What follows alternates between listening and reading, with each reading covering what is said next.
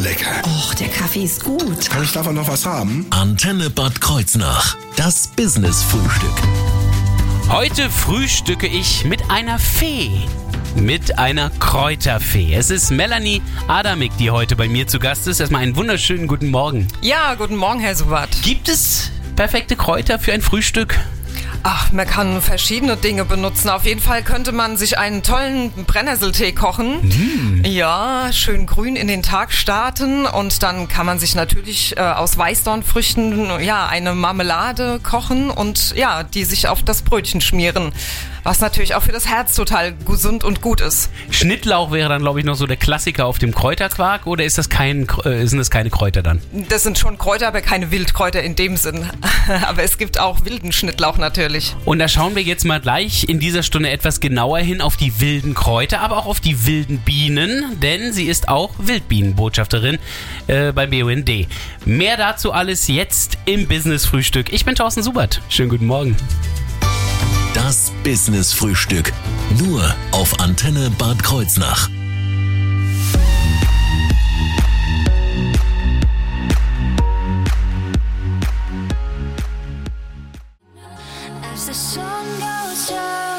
Einen wunderschönen guten Morgen hier auf Ihrer Antenne am Donnerstag. Heute mit einer Kräuterfee. Das Business-Frühstück. Nur auf Antenne Bad Kreuznach. Die Kräuterfee Melanie Adamik ist heute bei uns hier im Studio. Ja, wer ist das eigentlich? Schauen wir mal. Ähm, Sie nennen sich Kräuterfee, weil, was ist das genau? Ja, weil ich einfach eine Passion für ja, wilde Pflanzen in der Natur habe, weil ich eine Passion überhaupt für die Natur habe und einfach Spaß dran habe, wenn ich draußen unterwegs bin und sehe, was so wächst und blüht und fliegt und gedeiht und ja, da geht mir einfach das Herz auf, da habe ich einfach Spaß dran, ja. Das heißt, äh, also als es damals angefangen hat, da waren Sie schon lange vorher auch in der Natur unterwegs, Ja, oder? ja, definitiv. Also man kann ja keine Freude an Kräutern entwickeln, ohne dass man nicht vorher mal Freude an der Natur Genau, schon gehabt genau. hatte. Die Natur ist eigentlich der größte Spielplatz, den es gibt, ja. Also das größte Entdeckungsfeld eigentlich, ja. Wie lange machen Sie das jetzt schon? Ähm, so in der Intention äh, vier Jahre. Vier Jahre Führungen schon auch. Ja, ja, genau. Das heißt, äh, Sie haben davor aber auch schon so Wanderstrecken entdeckt oder ähm, Ja, Wie ging genau. das Ganze weil los? Ich hatte jahrelang einen Hund und äh, da ist man ja gezwungen rauszugehen. und dann, ja, genau, auf diesen Wegen ähm, ist mir dann so das ein oder andere immer begegnet und da habe ich dann einfach mich ja näher mit beschäftigt und habe auch eine Naturpädagogenausbildung dann gemacht. aha. Genau. Und so fing das eigentlich alles so an. Hm. Ähm, wie entdecken Sie oder wie, wie unterscheiden Sie dann die Kräuter? Haben Sie dann immer gleich ein Buch dabei oder nehmen Sie dann durchaus mal das eine oder andere Pflänzchen dann mit nach Hause oder wie läuft das? Ja, also, ja, entweder habe ich ein Buch dabei, es gibt ja auch ganz tolle Apps mittlerweile. Ach ja, klar. Ja, die gibt es auch. und ja, manchmal tatsächlich nehme ich was mit nach Hause und gucke dann zu Hause in den dicken Büchern nach. Ja, Mhm. genau. Die heimischen Kräuter, ähm, ist so das A und O bei Ihnen oder gibt es dann auch bei Ihren Führungen durchaus Kräuter, die Sie mal mitbringen, die dann aus anderen Gegenden kommen? Äh, wir haben ja hier auch ein paar äh, Einwanderer bei uns mittlerweile, nennen sich Neophyten, wie das orientalische Zackenschötchen oder auch die Pfeilkresse, die man im Frühjahr oft sieht. Und das orientalische Zackenschötchen wird auch gerne mit Raps verwechselt, ja. Okay. Aber auch das kann man essen.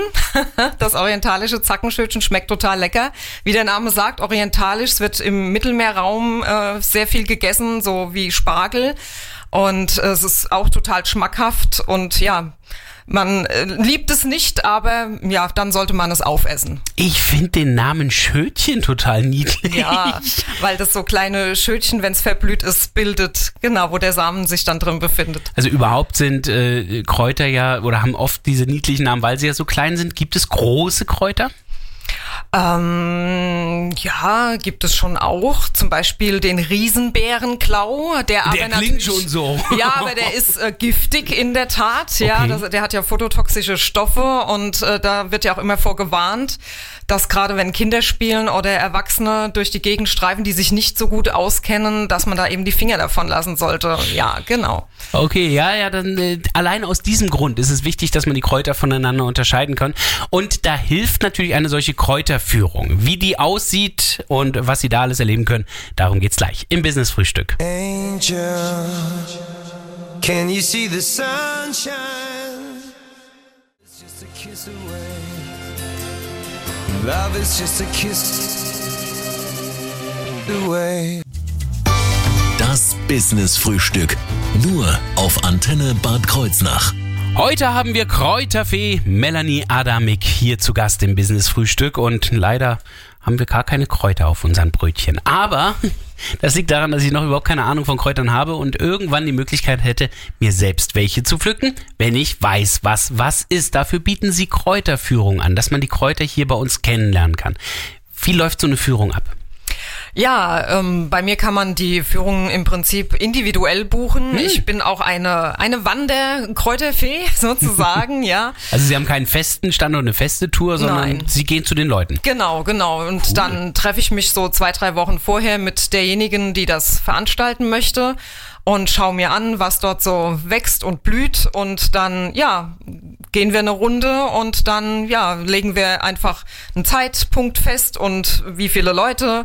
Also ich mache eigentlich immer so Touren ab acht Personen bis allerhöchstens 20 Personen. Ja, dann wird's dann irgendwann wird's dann äh, nervig, oder? Wenn es dann zu viele sind. Ja, die Leute fangen dann mit Nebengesprächen an und dann kann man dem Ganzen auch nicht mehr so folgen und dann wird das einfach ein bisschen anstrengend für die, die gerne zuhören möchten und genau, deshalb ist so 20 Leute, ist ja auch in Corona-Zeiten ausreichend, genau. Ähm, gibt es irgendwie bestimmte Stellen, wo Sie sagen, okay, das, das ist vielleicht ungünstig? Also wenn ich jetzt sagen würde, ich will durch die Stadt. Ich, ich, will in Mainz um den Platz gehen oder sowas. Ja, das ist natürlich dann etwas schwierig. Man muss schon ein bisschen in, in Wiese, Wald und äh, Feld gehen, um dort äh, ja die heimischen Wildkräuter zu finden oder auch eben einen Schlehenbaum oder eine Eiche oder sowas. Ja, klar hier im Stadtpark, äh, da würde bestimmt auch das ein oder andere zu finden sein. Deswegen habe ich Mainz als Negativbeispiel genannt. Ja, ja. genau. Und äh, nee, ansonsten ähm, gibt es halt einfach so Stellen, die viel gespritzt werden oder so, die vermeide ich natürlich auch. Sammeln kann man dort sowieso nicht. Man kann sich die Pflanzen dort anschauen, ja, aber mehr auch einfach nicht, ja. Wächst denn eigentlich immer was? Ja, eigentlich schon. Also zumindest so von April bis Oktober wächst sehr viel. Und dann macht ja die Natur sowieso Winterschlaf, Winterpause, Winterruhe, je nachdem. Genau, aber dann, ja, im Februar, März geht's ja meistens dann mit dem Bärlauch und dem Schaboxkraut los. So früh schon. Ja, ja, genau. Also das so. heißt- Je nachdem, wie die Temperaturen sind, ja. Nur die Weihnachtszeit, da kommt die Myrrhe dann eher äh, von woanders her. Ja, genau. Äh, Und ansonsten äh, haben sie eigentlich immer irgendwas, was sie zeigen können, oder? Ja, eigentlich schon, ja, genau. Im Sommer und im Frühjahr macht's halt einfach viel mehr Spaß, da kann man aus dem Vollen schöpfen. Das glaub ich. Genau, genau. Und im Winter sieht das Ganze halt auch nicht mehr so nett aus und äh, ist draußen auch einfach nicht so gemütlich. Das Schöne ist, sie gehen jetzt, jetzt auch nicht einfach nur die Tour ab und sagen so, das ist das, das ist Brennnessel, das ist jenes, sondern ähm, sie machen schon noch was aus der Tour. Ja, ich versuche sie ein bisschen abwechslungsreich zu gestalten. Ich erzähle zum Beispiel immer was über Wildbienen noch dazu und dann erzähle ich auch manch Legende oder mystische Geschichte zu dem ein oder anderen Pflänzlein oder ja, habe auch ein paar Pflanzenmärchen auf Lager, die ich dann vorlese und erzähle und ja, ich versuche das äh, die zwei, drei Stunden, je nachdem, ähm, ja, wie die Leute Lust haben, abwechslungsreich zu gestalten, ja. Dabei versuchen sie natürlich auch abwechslungsreiche Kräuter zu finden. Genau. Sind die überall auch vielfältig oder?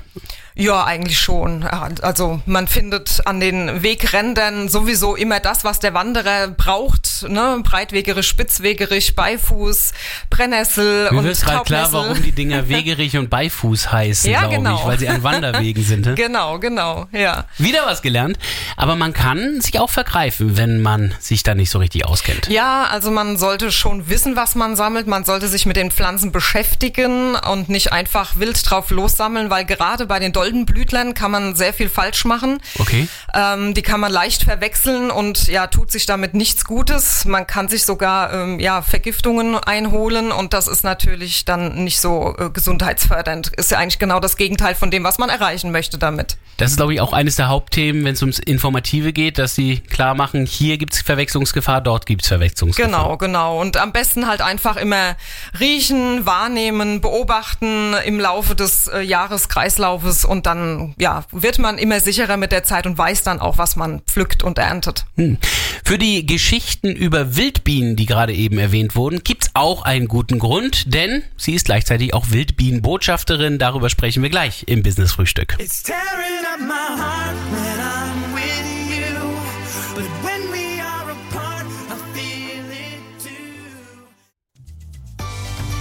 Business Frühstück. Nur auf Antenne Bad Kreuznach. Jetzt futtern wir hier so gemütlich für uns hin im Business Frühstück, sprechen über die Kräuterführung, die die Kräuterfee Melanie Adamik durchführt.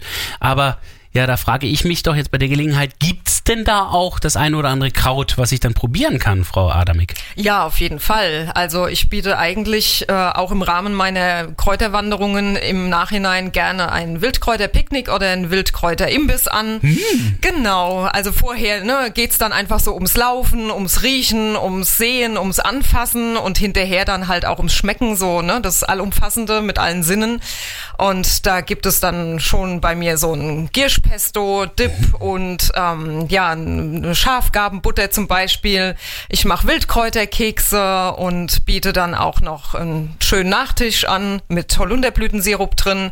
Es gibt auch bei mir Rosenblütenlimonade und so weiter. Also ganz viele leckere Sachen eigentlich. Aber Holunder ist doch schon fast wieder ein Strauch, oder gilt das noch als Kraut? Ja, nee, ein äh, Holunder ist schon ein, ein Großstrauch, ja.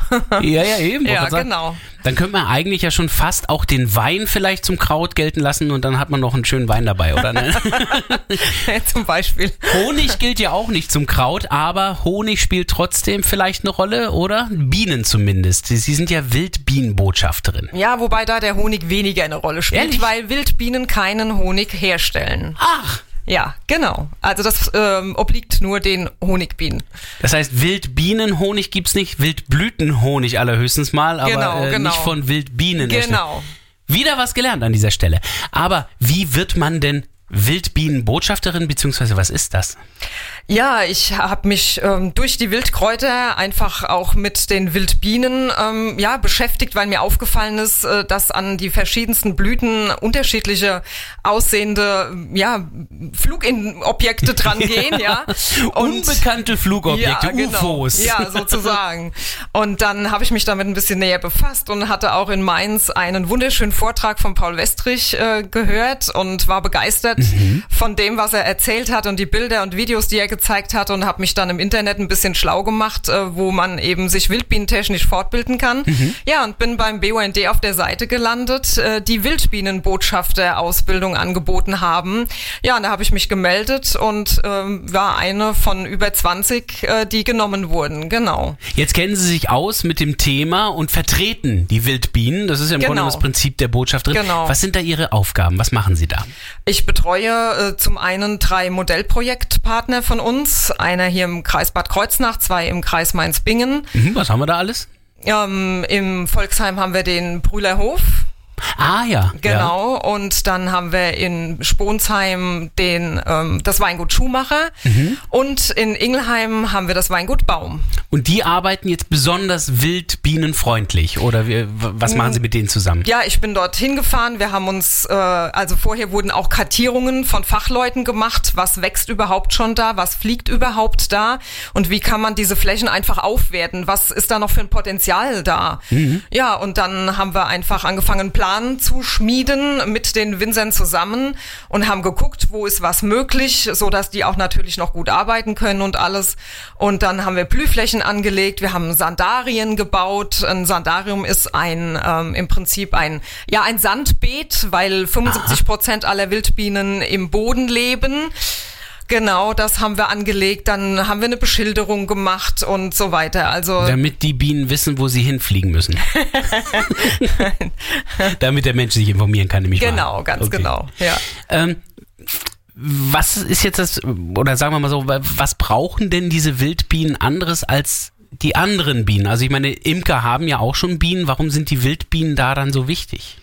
Äh, Wildbienen haben eine unheimlich hohe Bestäuberleistung zum Beispiel. Ähm, alle unsere, also 75 bis 80 Prozent unserer Nutz- und Kulturpflanzen werden eigentlich äh, unter anderem von Wildbienen bestäubt, ja. Auch von natürlich Schwebfliegen und anderen Insekten, ne, Wespen und so weiter.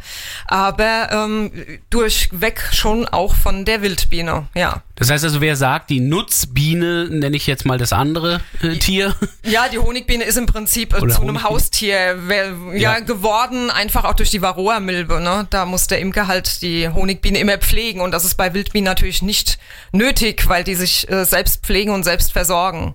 Äh, wer jetzt also sagt, diese Bienen, die würden noch vollkommen ausreichen, der äh, schadet tatsächlich auch der Pflanzenwelt dann, Ja, oder? eigentlich, ja. Mhm. Hm. ja. Also der Erhalt der Wildbienen auch ein ganz wichtiges Anliegen der Wildbienenbotschafterin. Und falls Sie sich für dieses Thema interessieren oder auch eine Kräuterführung buchen möchten, dann haben wir gleich die Kontaktdaten für Sie in wenigen Minuten hier im Business Frühstück. You left your ugly sweater so that I can forget you. I'm so fed up when you're around,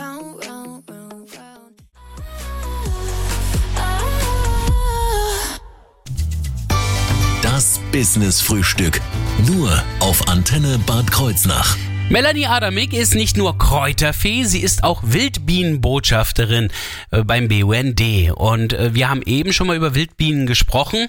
Ist natürlich die Frage, ähm, wie Sie sich jetzt stark machen für die Wildbienen. Das haben wir schon ein bisschen rausbekommen. Wie kann ich mich denn stark machen für die Wildbienen?